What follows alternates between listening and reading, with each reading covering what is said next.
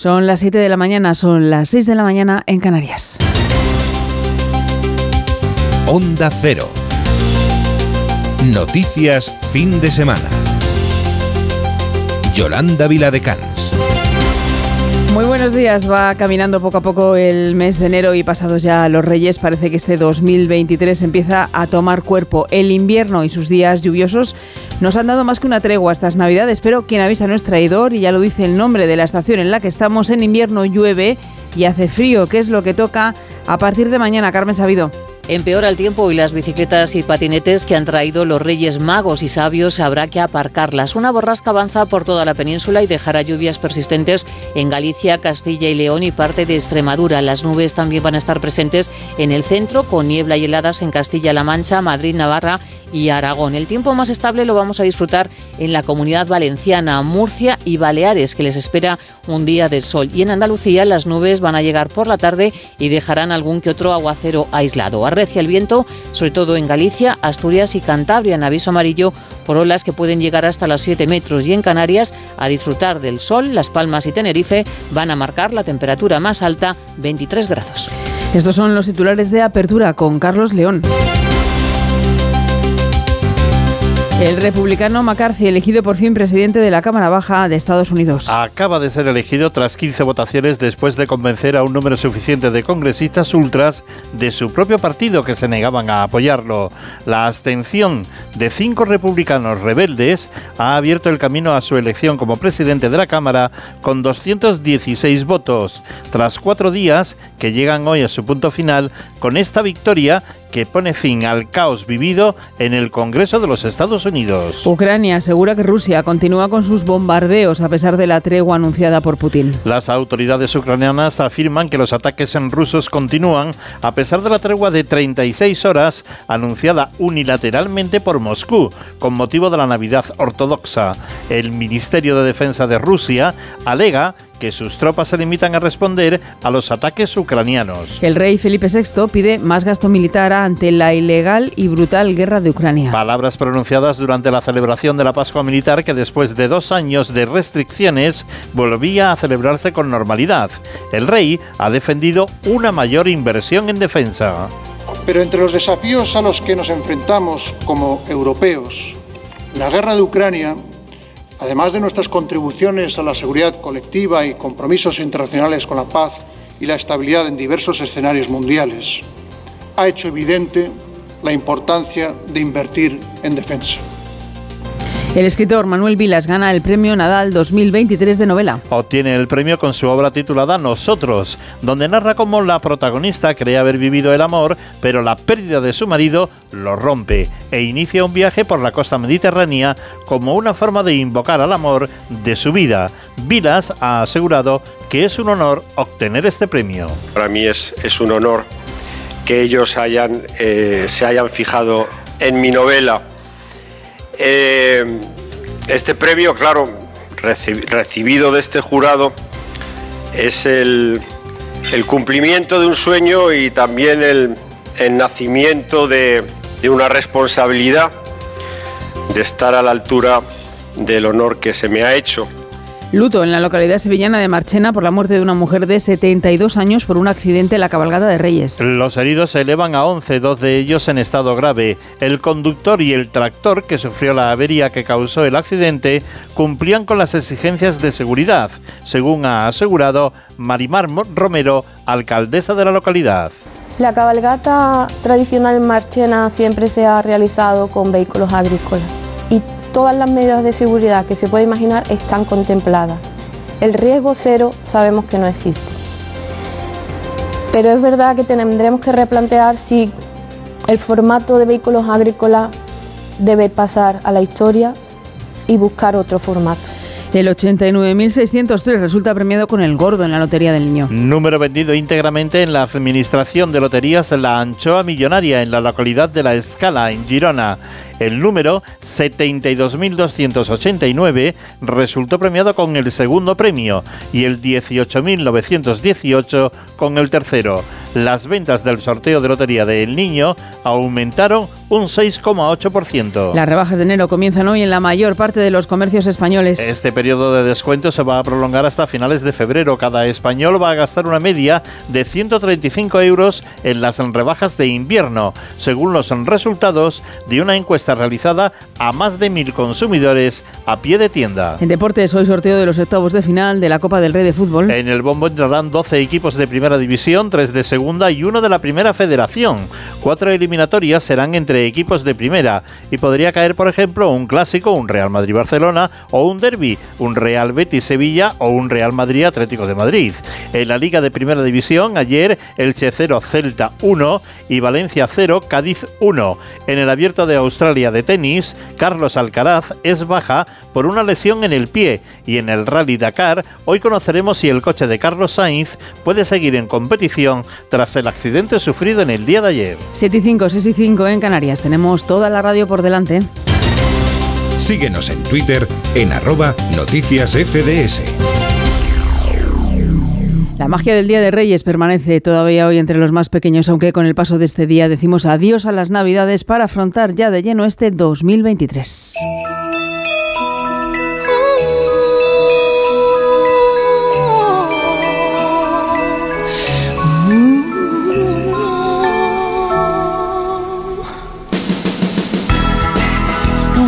La vuelta a la rutina, pese a que nos cueste a partir del próximo lunes y este sábado, se despereza como lo que es un día de resaca, de quedarse en casa para disfrutar con más calma y detalle de los regalos, de salir a probar los patines, las bicicletas o montar esa casita de juguete, en fin, de reposar lo que Melchor, Gaspar y Baltasar nos ha dejado junto al árbol de Navidad. Me han traído un espejo porque soy muy presumida. Me han traído la sirenita de la película. Me han traído un perrito, me han traído unas gafas, me han traído unas gomas. Me han traído una cosa de uñas, un disfraz de Ariel un castillo de renas y una maletita con chuches. Un besito, un disfraz de policía. También el cocodrilo saca muelas. Los Reyes Magos han sido muy buenos. Como ha sido muy buena, los Reyes Magos me han traído un bebé llorón y también un bolso de popit y el libro de las ratitas y un viaje a París. Me han regalado un, de, de Polycan 3, una pista de Hot Wheels, también una training tower de Super Things. Los reyes me trajeron disfraces Spider-Man, me lo trajeron todo el rey Patasar. Ha sido un, un día muy bueno. Un mágico día de Reyes que se ha vivido además en muchos rincones del mundo, pero de formas muy diversas. Lo vamos a comprobar en primer lugar en Italia con Darío Menor. En Italia el 6 de enero los niños celebran la llegada de la Befana, una bruja buena que tradicionalmente lleva los regalos a los más pequeños. Aunque en los últimos años le ha ido ganando la partida Babbo Natale, la versión italiana del Papá Noel de España, son pocas las casas donde la mañana del 6 de enero la Befana no haya dejado al menos algunas chocolatinas en los calcetines que suelen ponerse junto a la chimenea, que la tenga en casa o al lado del árbol, como suele ser habitual. Entre los dulces tradicionales de este día no falta el llamado carbón de la befana y la tarta de los Reyes Magos. Miramos cómo se ha celebrado en Israel, corresponsal Hanaveris. En Israel, y debo comenzar disculpándome por mi afonía, más allá del hecho que las fiestas cristianas las celebra solo una pequeña minoría de la población, ya que la mayoría es aquí de fe judía, el Día de los Reyes Magos no se señala casi en territorio israelí, sino en la vecina Belén pero en esta región tiene la particularidad que coincide con la víspera de la Navidad de los cristianos de las iglesias orientales, por ejemplo, los más numerosos, que son los ortodoxos griegos, por lo cual fue en eso que se concentró ayer la gente por estas latitudes. Muchas gracias, Hanna, y cuídate esa afonía. Si cruzamos el charco, ¿cómo se celebran los Reyes Magos en México? Corresponsal Pablo Sánchez Olmos. En América Latina, la cercanía cultural y religiosa con España hace que las Navidades se celebren de una manera muy parecida. Cenas copiosas, encuentros familiares, villancicos, eventos religiosos, árboles de Navidad, pero eso sí, con particularidades propias en cada región.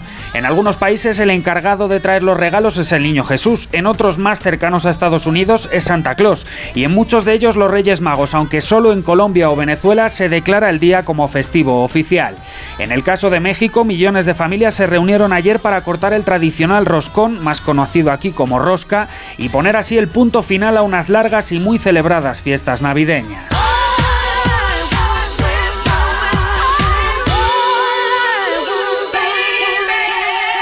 Esa magia, ese último espíritu navideño con el que bajamos ya el telón de las fiestas, nos lo ha dejado el sorteo de la Lotería del Niño. Ha repartido 700 millones de euros en premios.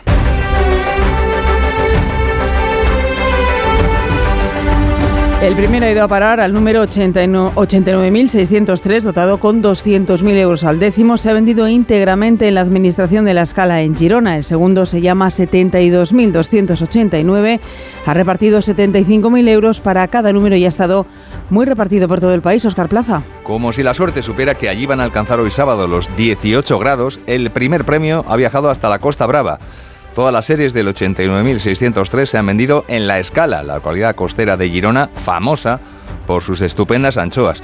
De hecho, la administración donde se ha vendido la número uno se llama La Anchoa Millonaria, aunque su propietario Félix Pons nos ha confesado que solo ahora se ha justificado del todo el nombre del negocio. Ah, de esta magnitud es la primera vez que, que, toca. A lo largo de los 30 años ha ido tocando varios premios menores y tal, pero de esta magnitud es el primero. Pues a ver, mm, fantástico, muy contentos, la verdad. Todito aquí, sí, en la misma administración. Parte de lo vendido fue a parar a un supermercado de Figueres y todo aquel que tenga un décimo del primer premio se va a llevar 200 200.000 euros. Si el primero ha estado concentrado, el segundo premio, el 72.289, se ha partido en mil pedazos, ha caído en múltiples lugares. Baste como ejemplo que ha tocado en todas las provincias andaluzas menos en Córdoba. En Madrid, en la administración El Elefante Blanco de la calle Arenal han repetido. Después de vender ya parte del gordo el 22 de diciembre, han vendido ahora parte del segundo. Y por eso su propietario está que se sube por las paredes. Sí, la verdad es que es absolutamente increíble. Dimos el gordo y el quinto hace un par de semanas, el día del sorteo de Navidad, y hoy hemos dado el segundo premio. La verdad es que no podemos estar más contentos. Hemos eh, aterrizado por Madrid después de abrir todos los Reyes, pero este ha sido el mejor regalo que nos han traído los Reyes este año. Y el tercero ha sido para el 18 1918, que se ha vendido en tres lugares. En la localidad sevillana de Guillena, en el municipio valenciano de Alcira y en una administración de Lugo Capital.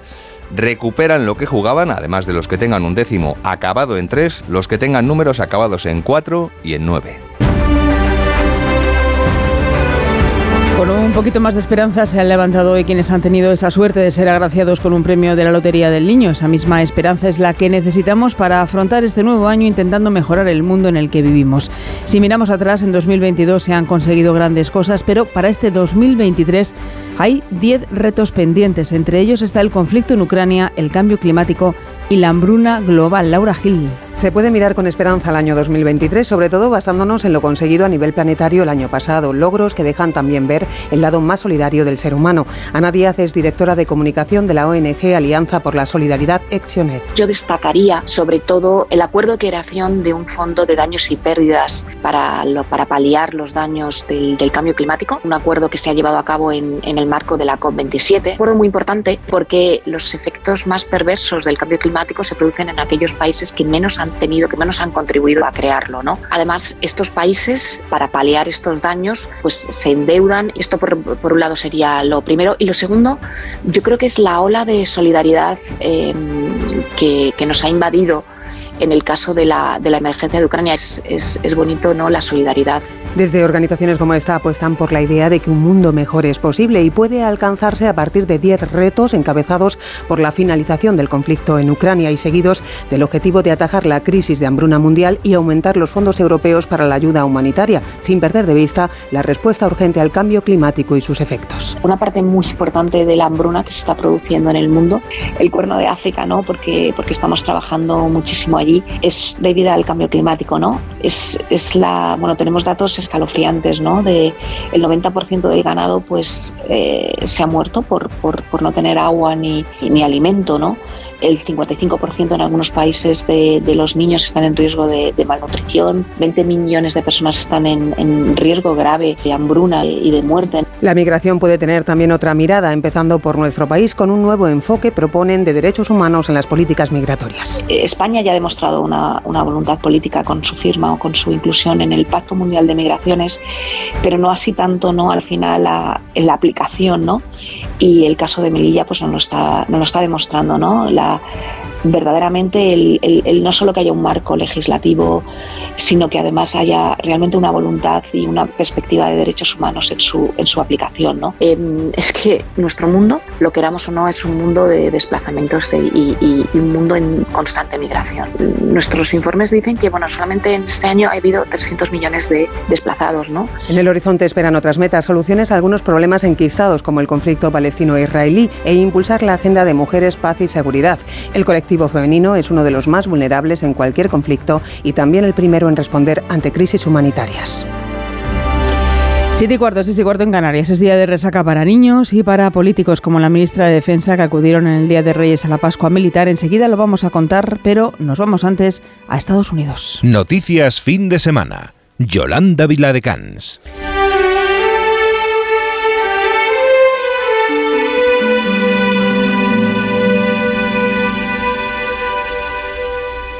Nos vamos a Estados Unidos porque es una, el 6 de enero es una fecha marcada en la historia de ese país por el asalto al Capitolio de 2021 y además acabamos de conocer que el republicano McCarthy ha sido elegido por fin presidente de la Cámara Baja de Estados Unidos tras 15 votaciones. Nueva York, Agustín Alcalá.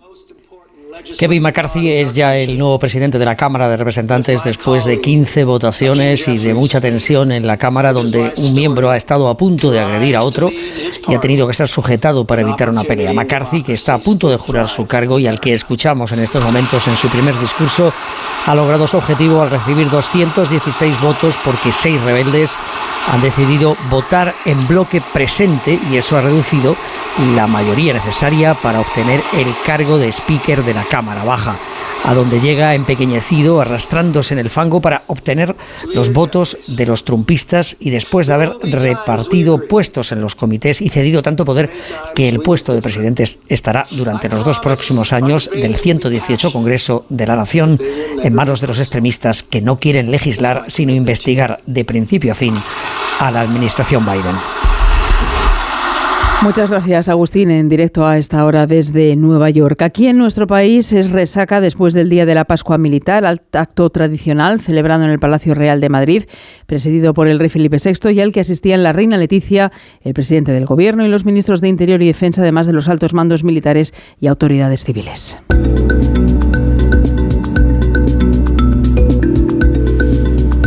Pascua militar con discurso del rey en el Salón del Trono, don Felipe hacía una firme condena de lo que llamaba brutal e ilegal invasión de Ucrania y defendía además la importancia de invertir en defensa para dotar de los medios necesarios al ejército ante la amenaza rusa. Invertir, Paco Paniagua, para modernizar y hacer más eficaz las Fuerzas Armadas. El rey dijo que los desafíos a los que nos enfrentamos como los europeos en la guerra en Ucrania y nuestros compromisos internacionales con la paz hacen evidente la importancia de invertir más en defensa, de dotar a las unidades de los recursos necesarios. Una guerra, la de Ucrania, que lejos de provocar fisuras entre los que defendemos el derecho internacional, ha conseguido presentar un frente común. ¿Qué duda cabe que este conflicto a las puertas de la OTAN nos afecta a todos los países? Y de ahí la importancia de mantener la unidad de acción con nuestros socios y aliados. Palabras que siguieron atentamente la reina, el presidente del gobierno, los ministros del Interior y Defensa y las altas autoridades militares. En un año azotado especialmente por incendios y otras catástrofes, Felipe VI tuvo palabras especiales para la unidad militar de emergencias. Estaba también en esa Pascua Militar la ministra de Defensa, Margarita Robles, que ha transmitido prácticamente el mismo mensaje que el rey Felipe VI, la ayuda humanitaria y armamentística a Ucrania y el aumento del gasto en defensa. En este contexto, Robles ha defendido el aumento del gasto militar. Invertir en defensa, ha dicho, es invertir en paz, en seguridad y en los valores democráticos que compartimos, dice, todos los países de la Unión Europea y también de la OTAN. Ha recogido sus palabras Arancha Martín. La respuesta española y en especial la de sus Fuerzas Armadas ante la guerra de Ucrania han sido ejemplares, según la ministra de Defensa, que se compromete a mantener su apoyo al pueblo ucraniano. No les vamos a dejar solos, asegura, porque los ataques que ellos sufren lo son a toda Europa y a los valores democráticos que representan. Por eso, para hacerle frente es tan importante, destaca, la unidad de los países democráticos. No es solo una obligación, es una de las principales fortalezas frente al invasor Putin, afirma. Y todo ello exige, recuerda Robles, cumplir con los compromisos de gasto en defensa asumidos con nuestros aliados. Invertir en defensa es invertir en paz es invertir en seguridad y en los valores democráticos que compartimos todos los países de la Unión Europea y de la OTAN.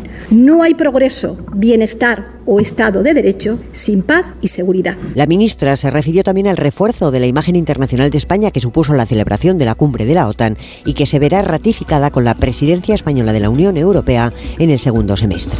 Pascua militar en nuestro país y celebración de la Navidad ortodoxa que ha permitido un alto el fuego unilateral de Rusia para permitir que los soldados puedan participar de estas celebraciones. Otra cosa es que se cumpla, lo vamos a comprobar en unos segundos. Onda Cero. Noticias fin de semana. El alto el fuego unilateral de Rusia comenzó oficialmente este jueves al mediodía. Es una tregua de 36 horas decretada de modo unilateral por Vladimir Putin que va a terminar mañana a las 12 de la noche. Pero Ucrania no se fía y piensa que es una trampa más.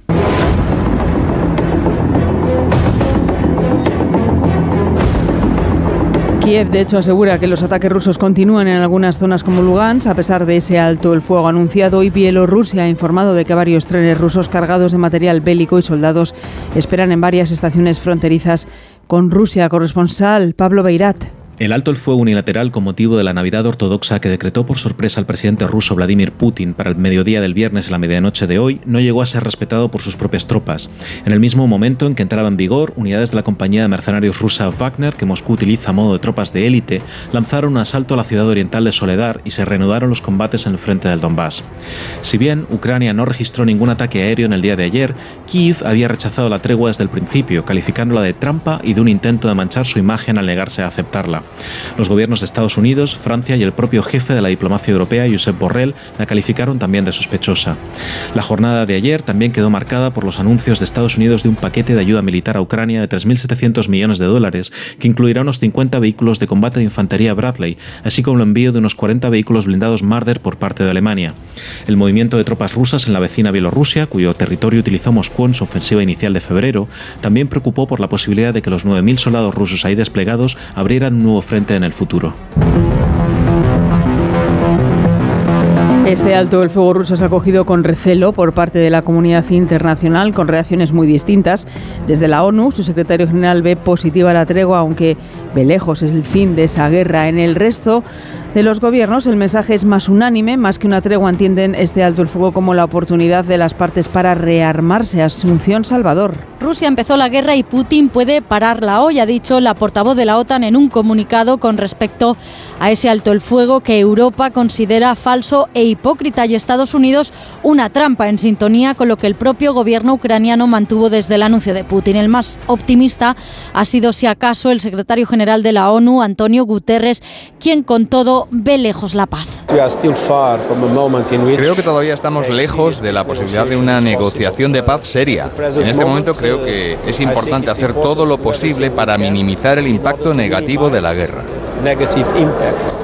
Mientras los aliados se disponen a proporcionar más equipamiento militar a Ucrania, Estados Unidos ha acordado con Alemania el envío de blindados. Alemania, por su parte, ha confirmado que serán 40 carros de combate Marder, en cuyo uso entrenará a los soldados ucranianos, además de un sistema antimisiles Patriot durante el primer trimestre de este año. Rusia ha respondido que ese envío supondría una escalada en el conflicto. Síguenos en Facebook en Noticias Fin de Semana Onda Cero.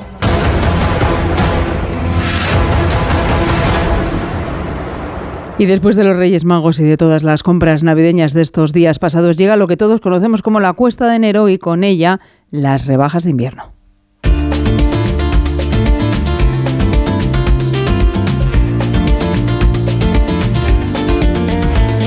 Las rebajas empiezan este fin de semana, aunque muchas tiendas ya han aplicado descuentos para aprovechar esas compras de Reyes. Oficialmente empezaron ayer en las distintas aplicaciones y en las webs de marcas pero en las tiendas físicas arrancan hoy y van a durar hasta finales de mes, Carmen Sabido. La inflación marcará esta campaña de rebajas, ya que el alza de los precios reduce los márgenes y hará que los descuentos sean más limitados. El 67% de los consumidores tiene intención de comprar y la mayoría, el 92%, buscarán chollos en ropa y en calzado. Desde la OCU, su portavoz Kepa Loizaga nos recomienda hacer una lista para no comprar de forma compulsiva y comprobar que el descuento es real. Cuando vayamos a mirar el precio, debemos comprobar que el precio rebajado aparece junto al precio rebajado o el porcentaje de descuento aparece el precio antiguo, ¿no? ¿Eh? Y que ese, básicamente ese producto debe haber formado parte de la oferta habitual de la tienda durante al menos un mes. Esto con lo que se trata de evitar es que, bueno, pues que en las rebajas se dediquen a sacar stocks de, de otros años, ¿no? Otra recomendación que es muy importante es confirmar si hay condiciones especiales, porque las tiendas no están obligadas a devolver el dinero en efectivo, pueden hacer un vale canjeable. Solo hay obligación de devolver el dinero cuando el producto presenta unas taras o algún tipo de defectos, o cuando se hace una compraventa por online, que lógicamente tenemos un plazo de 14 días. Los reyes no han acertado o no hemos acertado, muchas veces la mayoría de las tiendas por política comercial lo que van a darnos es un vale, pero esa política de cambios o de evoluciones tiene que estar bien claras. En estas rebajas de media los consumidores nos gastaremos 135 euros y el sector espera un buen ritmo de ventas. Y con las rebajas llega además la esperanza de que aumente la contratación en nuestro país. Los últimos datos de empleo facilitados esta pasada semana han confirmado que el final de 2022 ha acarreado un frenazo en esa contratación, pero se espera que los descuentos que apliquen los comercios atraigan a más clientes y eso permita contratar a más personas. Nos lo cuenta Alicia Gómez de Pablos. De los más de 200.000 contratos, se prevé que solo un 10% sean contratos fijos discontinuos y un 90% sean temporales por circunstancias de la producción. Jesús Moreno es el director de ADECO Madrid. Si atendemos al incremento interanual de la contratación, las previsiones de crecimiento para la campaña de rebajas de este año son entre un 5 y un 15%, dependiendo de la región. En rebajas esta evolución será similar a la vivida en otros años. Cataluña es la encabezada en el número de puestos de trabajo, con casi 35.000 contratos. Le sigue la Comunidad Valenciana con los más de 28.000 y por debajo se encuentra la Comunidad de Madrid con 27.850 nuevos empleos. Andalucía superará los 24.700 contratos y con 24.600 la región de Murcia. Entre estas cinco comunidades se reúne el 70% del empleo que se creará en estos dos meses de rebajas. Las empresas, sobre todo las más pequeñas, lo que buscan es financiación para afrontar el riesgo de impagos. Aquí los expertos aconsejan ampliar las opciones de acceso al crédito para hacer acopio de liquidez y afrontar los imprevistos del alza de costes. Pedro Pablo González. El Banco de España advierte que la percepción de las pymes españolas sobre el grado de accesibilidad a préstamos bancarios, su principal fuente de financiación, reflejó por primera vez desde el año 2013 un deterioro en términos netos entre abril y septiembre del año 2022, ya que la proporción de la que detectaron una mejoría en ese aspecto fue 11 puntos inferior a la de aquellas que perciben un empeoramiento. Pero esta situación de empeoramiento para acceder a préstamos no es exclusivo de nuestro país. En el conjunto de la Unión Económica y Monetaria, el acceso a los préstamos bancarios habría mostrado también una tendencia similar a la que se sucede en España. Empeoró para el 9% de las pymes, siendo por primera vez desde el año 2014 que se registra un deterioro para el conjunto de la eurozona.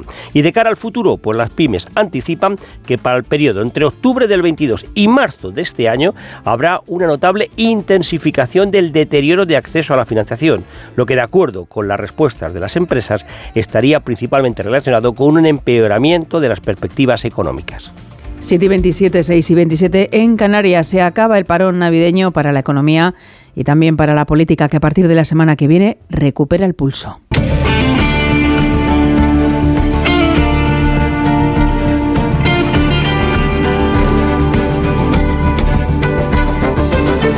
Y ya tenemos un aviso de la consellera de Presidencia, Laura Vilagra, ha advertido al presidente del Gobierno, Pedro Sánchez, de que sin un referéndum de autodeterminación el conflicto político catalán no se acabará, por lo que ha sugerido que la Moncloa tiene todavía muchos deberes pendientes con el independentismo.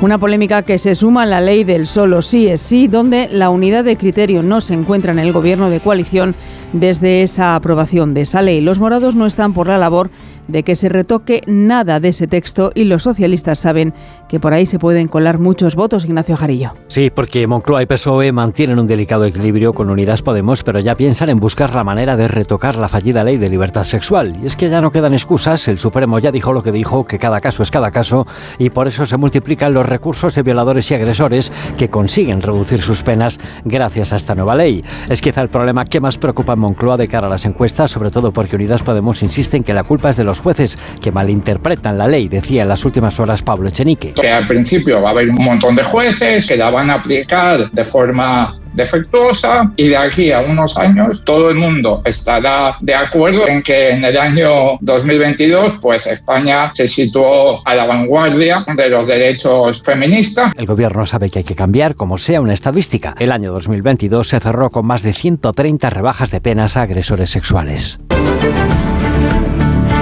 Y desde el Partido Popular, su líder Alberto Núñez Feijóo ha decidido apostar fuerte por Madrid. En la capital presentará a los candidatos del PP para las grandes ciudades en ese gran acto que va a tener lugar el 21 de enero. Pocos días antes, en el Comité Electoral Nacional van a ser refrendados definitivamente los nombres de la campaña más importante a la que se enfrenta Feijóo desde que decidiera desembarcar en Madrid y dar el paso de presidir su partido. Será una forma también de lanzar la campaña de José Luis Martínez Almeida, José Ramón Arias. El mes de enero supone para el PP un periodo en el que va a aprovechar para presentar los perfiles y las caras de su avanzadilla autonómica y local como primer paso para acometer la recuperación del gobierno.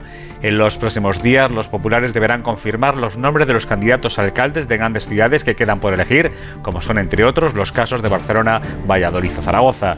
Y es que el día 21 hay previsto un gran acto Madrid para presentar conjuntamente a todos los cabezas de lista de las capitales de provincia y principales ciudades españolas. El día 14 se hará lo propio en Zaragoza con los autonómicos. También está programado que en estas primeras semanas del año el PP dé a conocer el documento sobre regeneración institucional en el que está incluido su propuesta registrada esta semana para garantizar la independencia del Poder Judicial. Noticias fin de semana. Yolanda Viladecans.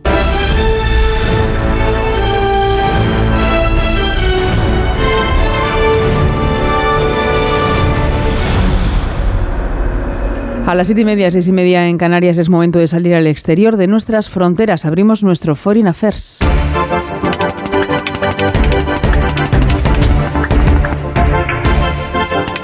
Repaso de la actualidad internacional como primer punto de partida México, donde un juez federal mexicano ha ordenado en las últimas horas prisión preventiva con fines de extradición a Ovidio Guzmán, uno de los hijos del Chapo Guzmán, más buscados por Washington, que fue detenido el pasado jueves, por lo que ahora el gobierno estadounidense va a contar con 60 días para presentar la documentación de extradición. Si la Embajada de Estados Unidos no formaliza ese pedido de extradición antes del 5 de marzo, decretará la libertad de Ovidio, corresponsal en Latinoamérica, Pablo Sánchez Olmos. Tras pasar su segunda noche en la prisión de máxima seguridad del Altiplano, Ovidio Guzmán observa ahora con atención los movimientos políticos, diplomáticos y judiciales que ha desencadenado su captura. Horas después de que un magistrado frenase su extradición, tras la demanda impuesta por los abogados defensores, el joven narco compareció anoche ante un juez de control que le ha impuesto 60 días de prisión preventiva mientras se formulan los cargos. En la capital de Sinaloa, el gobierno ha desplegado a más de 3.500 soldados para restaurar el orden después de un operativo que ha provocado una enorme pérdida humana y que ha vuelto a dejar a la población local en medio del fuego cruzado de una guerra que parece no tener fin. China reabre a partir de mañana además sus fronteras mientras crece el temor a que el coronavirus mute por la explosión de casos en las últimas semanas. Reabre fronteras poniendo fin a confinamientos masivos, pruebas PCR diarias y restricciones de viajes. Se trata de un intento de volver a la normalidad, aunque lo cierto es que muchos viajeros están anulando sus viajes y muchos países ya están exigiendo pruebas obligatorias de COVID a los pasajeros procedentes de este país asiático. Corresponsal en China, Laura Laplana. Después de tres años de aislamiento, mañana China dice adiós a la PCR y cuarentena para los viajeros entrantes y reanuda la expedición de pasaportes, permisos de residencia y visados de turistas. Sin embargo, la esperada apertura llega en un momento delicado marcado por una preocupante oleada de casos por COVID. Los hospitales están saturados y las funerarias desbordadas. En Shanghái, decenas de taxistas ofrecen servicios gratuitos de urgencia ante la falta de ambulancias, según ha informado un medio local. Las autoridades indican que hasta la fecha el país solo ha registrado 5.264 muertes, una cifra que la comunidad internacional pone en duda. La Unión Europea recomienda a sus miembros exigir PCR negativa a los viajeros procedentes de China y Pekín ha amenazado con posibles medidas recíprocas. Ahora mismo el gobierno se centra más en la apertura y repercusión internacional que en la crisis sanitaria. Onda Cero. Noticias fin de semana. ¿Y tú que tienes una mascota en casa? ¿Qué necesitas para tu seguridad? Yo lo que necesito es una alarma que pueda conectar cuando Toby se queda solo en casa, que es a diario. Pues en Securitas Direct tienen una alarma para ti, porque es compatible con mascotas. Y tú siempre puedes conectarte a las cámaras para comprobar que está bien. Y es que tú sabes lo que necesitas, y ellos saben cómo protegerte. Llama ahora al 900-272-272 o entra en securitasdirect.es y descubre la mejor alarma para ti. No me agobies. No me entiendes. No me gusta. No me apetece. No me renta. No me rayes. No me digas cómo hacerlo. No me comas la oreja. No me digas lo que tengo que hacer. La adolescencia de tus hijos te pondrá a prueba. Descubre cómo disfrutarla. Entra en fat.es.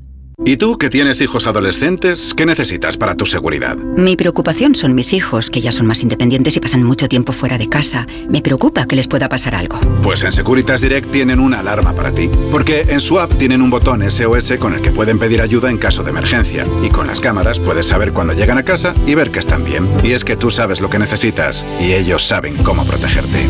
Llama ahora al 900-272-272 o entra en securitasdirect.es y descubre la mejor alarma para ti. Síguenos en Twitter en arroba noticias FDS. El escritor oscense Manuel Vilas ha ganado el 79 Premio Nadal, dotado con 30.000 euros, con la novela sobre el amor y la soledad Nosotros, un galardón que se ha fallado esta noche en el transcurso de una cena literaria celebrada en Barcelona. La novela se publicará el próximo 1 de febrero a través de la editorial Destino, que pertenece al Grupo Planeta. Es el galardón más veterano que se concede en España en el ámbito literario y reconoce obras inéditas escritas en español. Onda Cero Barcelona, Jaume Más. Manuel Vilas es el ganador del Premio Nadal con la novela Nosotros, una novela que habla de amor, pero sobre todo de la dificultad de superar una pérdida. Es una mujer que ha perdido al ser que amaba, ha perdido al ser que, que daba sentido a su vida, y es una mujer que no, no admite haberlo perdido. Vila, escritor consolidado, fue finalista del Premio Planeta en 2019 y se ha llevado los 30.000 euros del premio en una edición que ha recuperado la normalidad y la habitual gala en el Hotel Palace de Barcelona. La otra triunfadora de la noche fue la periodista cultural Gemma Ventura Farré, quien se llevó el premio Josep Pla por la novela La Ley de Leverne, una novela que también precisamente habla de la pérdida, pero de cómo aquellos que se van no nos abandonan del todo. Cómo al final la ley del invierno es lo que nos explican los árboles ahora, ¿no? Que, que, que las, bueno, las hojas van a caer y, y, van a salir otras de nuevas y no sabemos cómo serán. Y esta es la, la magia de la vida, que nos esperan muchísimas cosas que aún no han pasado y que pueden ser muy bonitas, ¿no? Las dos novelas se publicarán el 1 de febrero de este año 2023 y en el caso de la novela La Ley de Leverne, este mismo año saldrá la versión en castellano, aún sin fecha. Y es momento ahora de irnos al cine, de sentarnos en una butaca frente a la pantalla grande.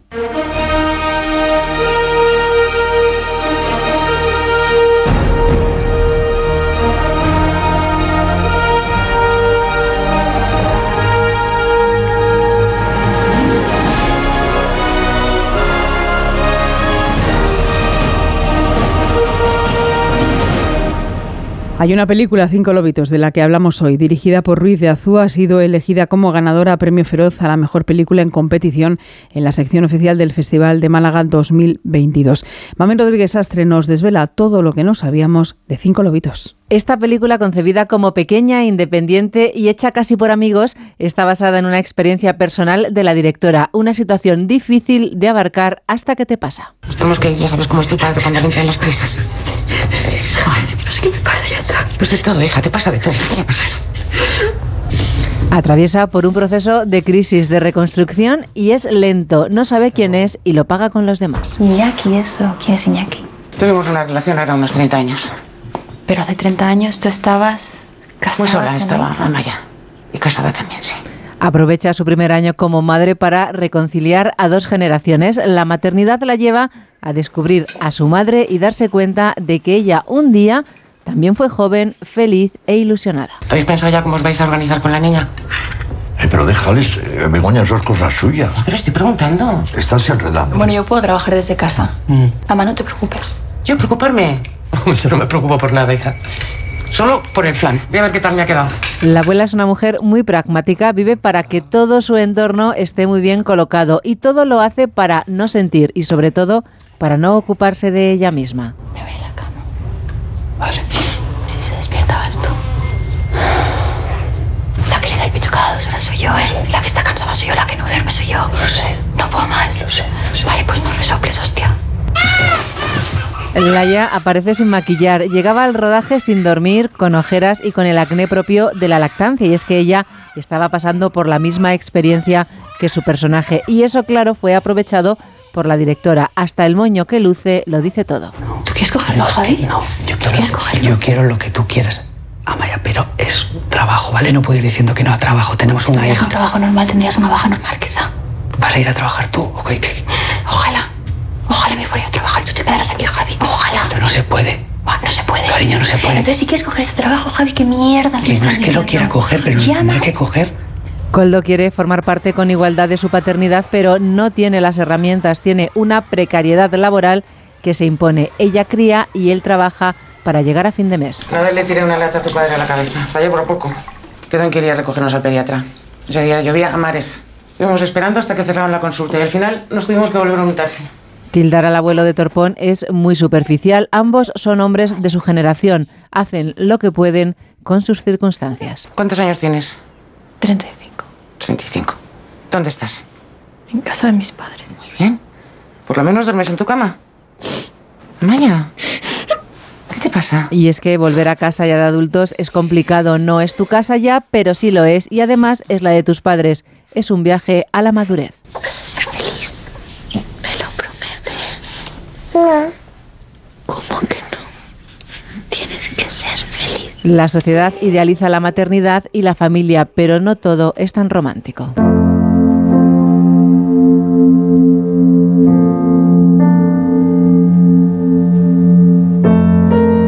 Ahora miramos al cielo, a las estrellas de este recién estrenado mes de enero.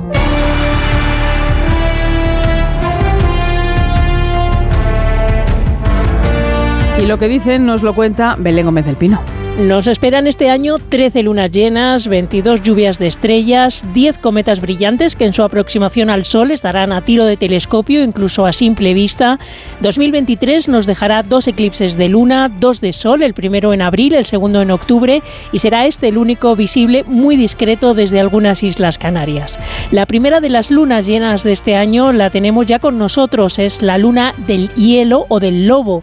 Comenzará ciclo de nueva el 21 de enero, justo el día en que alcance su perigeo, su máxima distancia a la Tierra, 356.569 kilómetros. Un paseo si lo comparamos con nuestra distancia al Sol. Esta semana hemos vivido el perihelio, el punto más cercano en nuestra órbita, 147 millones de kilómetros. Y por la segunda ley de Kepler, eso ha significado la máxima velocidad en el tránsito de la Tierra alrededor del Sol, 3.400 20 kilómetros por hora más de lo habitual. Este mes Mercurio se asoma al atardecer, como siempre difícil de localizar, lo contrario que Venus, que brilla en el ocaso casi a magnitud menos 4, comparte escenario con Marte, visible en Tauro, rojo y con brillo de menos 1,2, Júpiter, que atraviesa Piscis y que domina el cielo buena parte de la noche, y Saturno, que va perdiendo altura y se complica su observación, terminará por difuminarse entre las luces del ocaso. Y atento ya desde este mes a un cometa descubierto el pasado mes de marzo, el ZTF, que promete ser visible a simple vista a finales de mes o a principios de febrero. Andará entonces por la Osa Menor, a su espera, para todos y para todo el año. Felices estrellas. Onda Cero. Noticias fin de semana.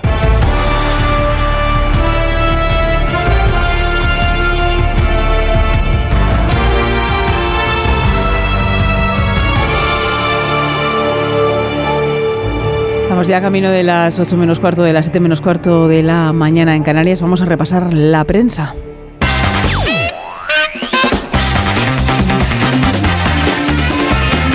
Repasamos rápidamente, ya vista de titulares, la prensa de los principales periódicos llegados a nuestra redacción con Carlos León. Hola Carlos, ¿por dónde empezamos? Pues comenzamos por el periódico La Razón, donde podemos leer que el 72% de los contratos de la reforma son temporeros. En el subtítulo podemos leer que más de 13 millones de los contratos firmados en el año 2022 son fijos discontinuos o eventuales y añade el periódico que los indefinidos a tiempo parcial crecieron casi 1,2 millones, lo que significa una ganancia del 212%. La foto de portada es para el rey Felipe VI pasando revista a las fuerzas militares con motivo de la celebración de la Pascua y el título que lleva es El rey reivindica un mayor gasto militar.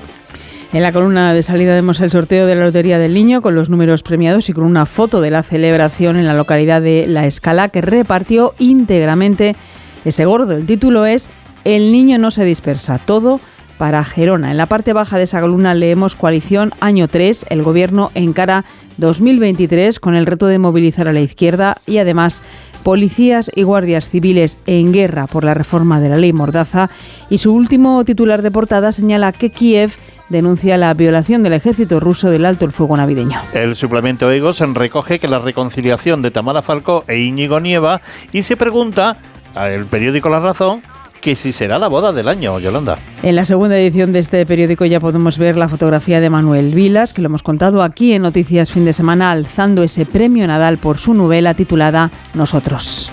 Repasamos ahora además otro periódico, El País, que lleva a su portada Putin rompe su propia tregua con ataques al este de Ucrania. Amplía además con los siguientes subtítulos. Las alarmas aéreas sonaron en el país invadido al poco de comenzar el alto el fuego.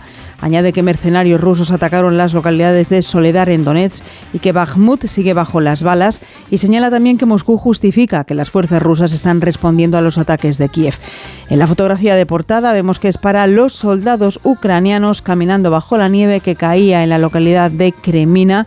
Junto a esa foto podemos leer el rey Felipe VI subraya la necesidad de invertir en defensa ante la amenaza rusa. En la columna de salida de la portada podemos leer que la economía española cierra 2022 con la inflación más baja del euro. El IPC de la eurozona acaba el año en el 9,2% frente al 5,6% español. Por último, señala la portada de El País que la industria pide al gobierno ayudas a la altura de los grandes países. Además, el premio gordo del niño riega de millones la escala y recoge que Manuel Gana el premio Nadal con su obra Nosotros. Y por último vamos a repasar ahora el mundo, que lleva su portada un sondeo de Sigma 2 para este periódico y que titula el electorado empuja a Yolanda Díaz a presentarse sin Podemos. La mitad de los que han participado en el sondeo piden que vaya independientemente. El sondeo señala que Macarena Olona divide al votante de Vox, además, y que ni los afines de Ciudadanos confían en el resurgir del partido. En la columna de portada de la izquierda titula la entrevista con Manuel Aragón, ex magistrado del Tribunal Constitucional, que señala que todo vale ahora por mantenerse en el poder. Además destaca el número 89.603, el premio gordo del sorteo de la Lotería del Niño, que reparte millones en la escala. Y en la fotografía de portada podemos ver al rey Felipe VI de espalda y a la reina Leticia girada hacia atrás, fijándose en algún detalle. El rey con uniforme de gala con motivo de la Pascua Militar y doña Leticia vestida de rojo. Pues hasta aquí estos titulares de la prensa de este sábado 7 de enero. Nos vamos ahora a la cuna de nuestra civilización y de nuestra democracia.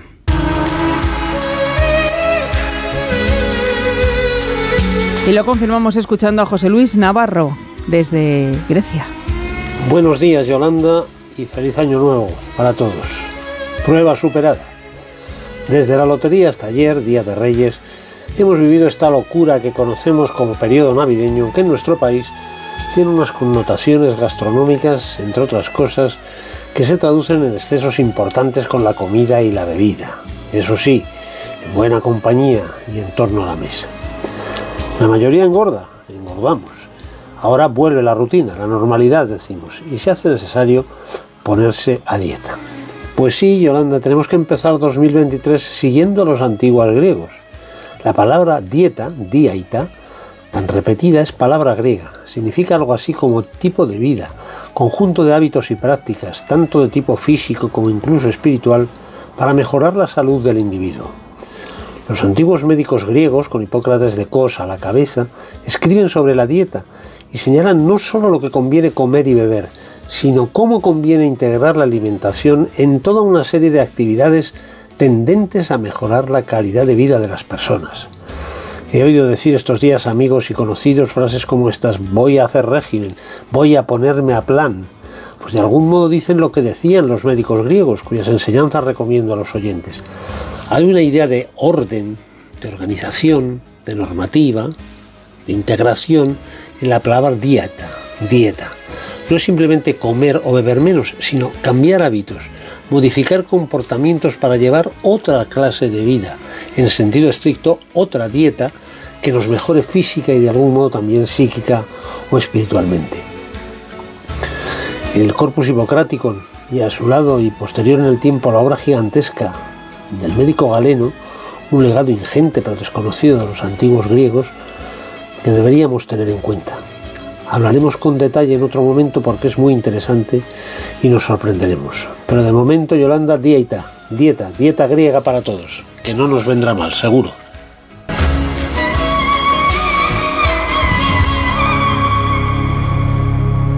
Ocho menos 10, 7 menos 10 en Canarias. Nos vamos al deporte.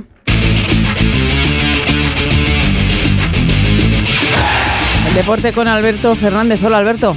Buenos días, Yolanda. La jornada número 16 en Primera División comenzó ayer con dos partidos. El primero, la victoria del Celta de Vigo, 0-1 en Elche, gracias al tanto anotado por Yago Aspas. Primera victoria del portugués Carvajal al frente del conjunto gallego.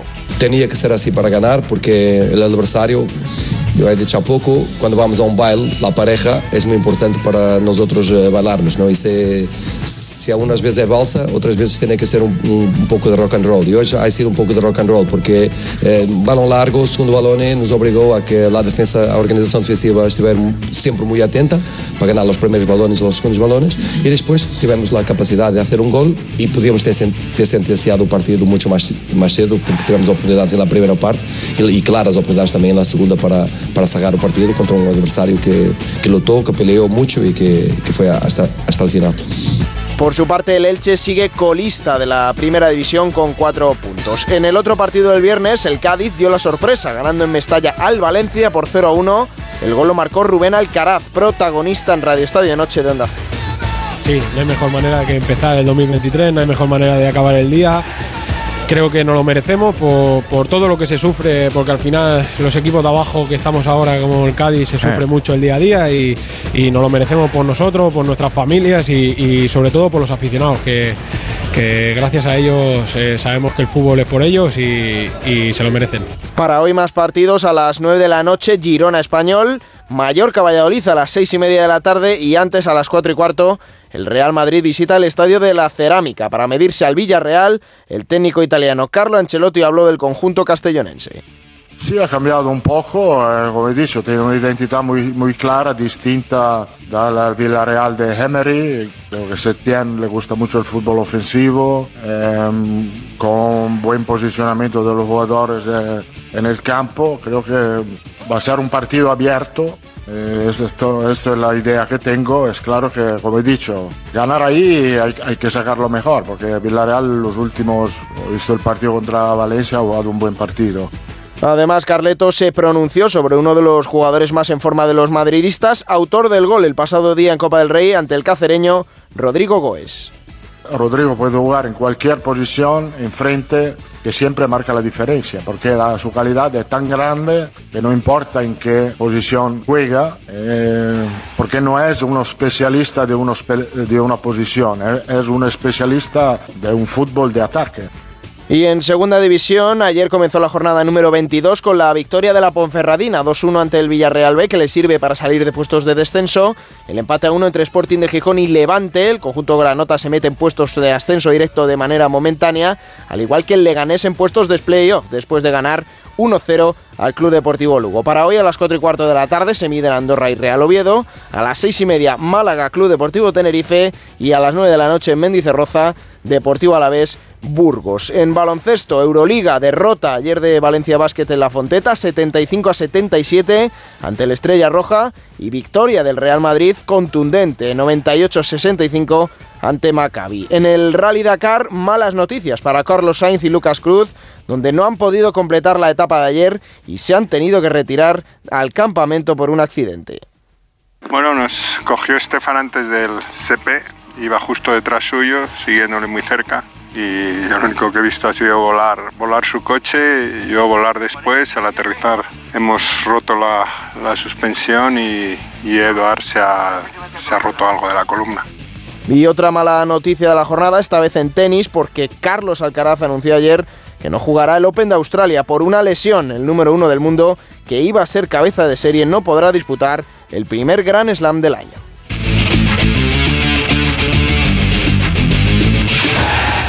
Y contada toda la actualidad de la información deportiva, no podemos olvidarnos de que esto es...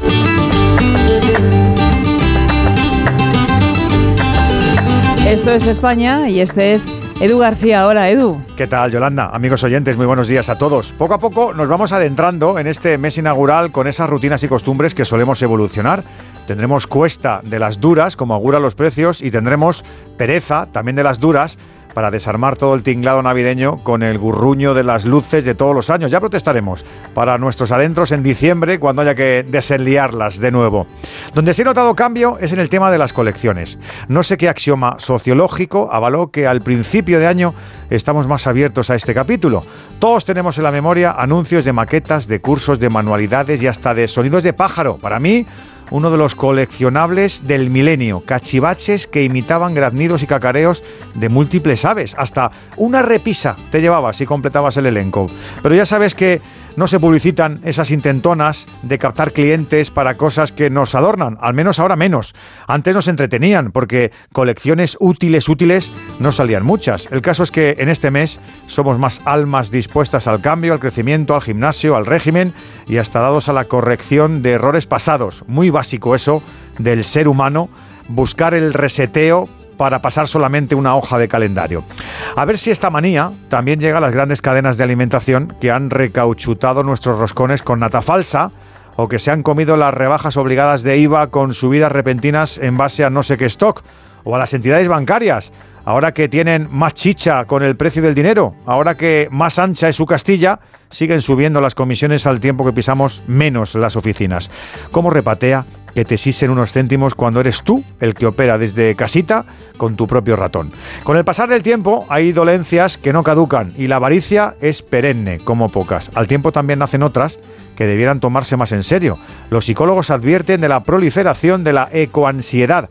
Jóvenes y activistas se frustran por la inacción de la mayoría de los ciudadanos con la deriva del planeta. Luchan por concienciar y actuar y encima enferman porque les ignoramos. Pues eso, a ver si este año nuevo más que prometer, nos comprometemos que se pone la cosa seria. Buen sábado, os deseo a todos.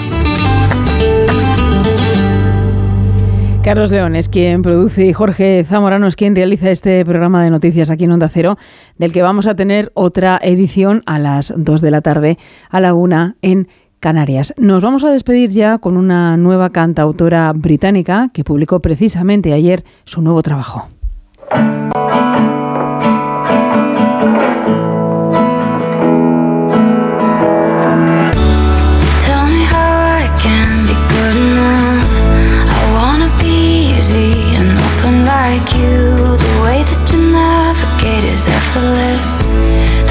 Es la voz de Gabriela Aplin que comparte con nosotros ese nuevo trabajo publicado, como acabamos de decir, ayer, el Día de Reyes. Phosphorescence se llama este nuevo disco. Es un buen trabajo de esta cantautora británica. Esta canción extraída de ese disco, de ese LP, se llama Good Enough.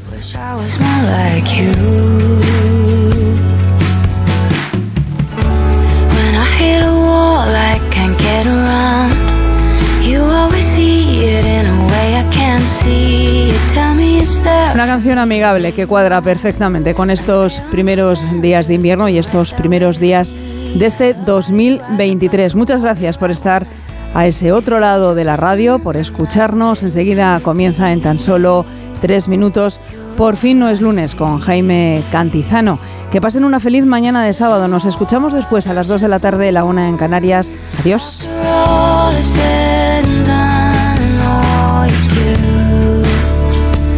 I just wanna be good